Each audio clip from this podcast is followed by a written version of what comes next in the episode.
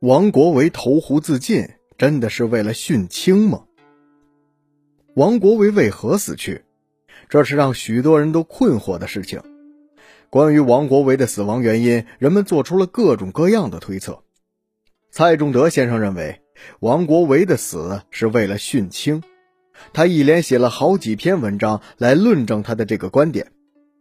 他提到：“我并不否认王国维的死因中含有其他因素。”但我认为，生活不幸、悲剧人生观、性格矛盾、思想冲突等，也许都对其死不无影响，却都不是促使他非死不可的现实的、直接的、决定的原因。陈寅恪提出的训文化可谓是言之成理，却无法说明王国维为何经此数十年不死，而到一九二七年才死呢？又为何遗书有在辱之语？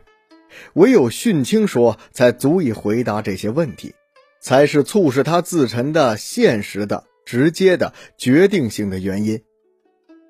还有许多人也支持王国维的死是为了殉清，大家似乎都认为清朝灭亡是王国维死亡的直接原因。可是仔细想想，似乎理由也没那么充分。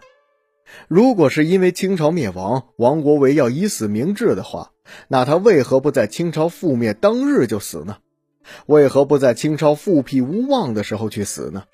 却偏偏要在这历史过去很久之后才选择自杀呢？所以想来，王国维的死亡应该是另有原因，不会只是感到清王朝灭亡，自己心中的希望破灭这么简单。单纯认为王国维自杀的原因是因为要殉清，未免草率了些。作为一个学贯中西的人，王国维应该不至于将王朝的兴亡看得比生命更重要。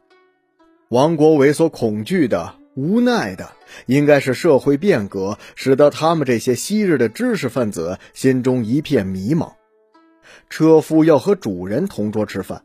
社会上最坏的地痞流氓一翻翻过来做政治上的支配者，这些都让他们无法接受。随着时局一天天变化，王国维是否会觉得将来会是一个全然陌生、无法接纳他的世界？所以，他是否才选择了自沉呢？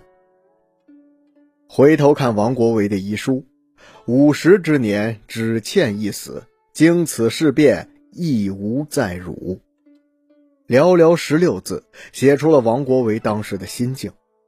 至于王国维那时真正的想法，后人也是再也无从真正的知晓了。